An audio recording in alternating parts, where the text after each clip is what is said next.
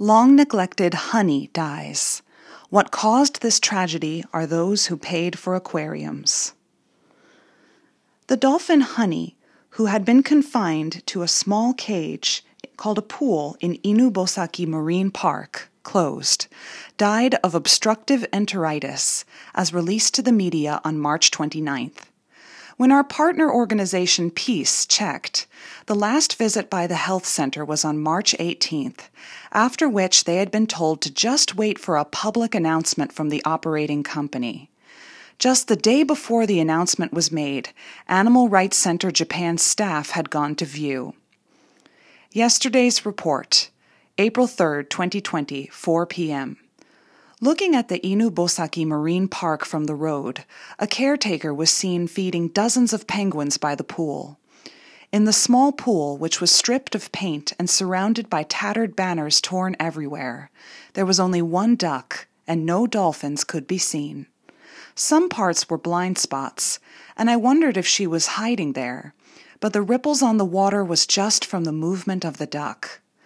It was also possible that she was underwater. When I asked the caretaker where the dolphin was, the answer was maybe underwater, but the water level seemed too shallow for going underwater.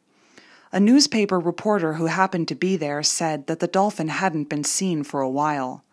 I had a bad feeling. After watching for a while, there was no sign of the dolphin, so I left Inubosaki Marine Park thinking she might have died. The wish was that she'd be alive, and the wish that she'd be dead were half and half. While wishing that she didn't end her life just in pain, if she had to live in such a painful environment, I didn't wish it to last any longer.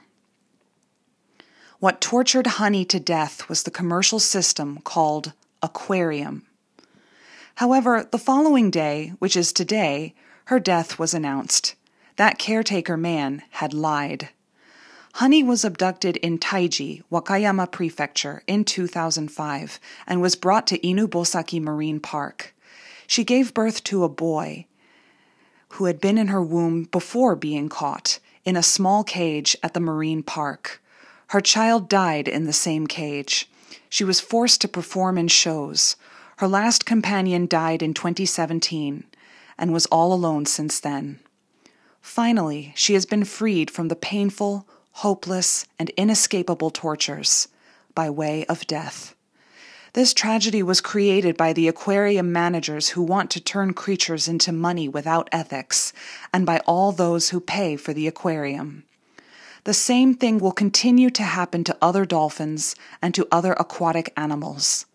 We'd like to tell people who like aquariums that you are looking at slaves slaves sacrificed because of such desires as your desire to have fun and the desire to see them.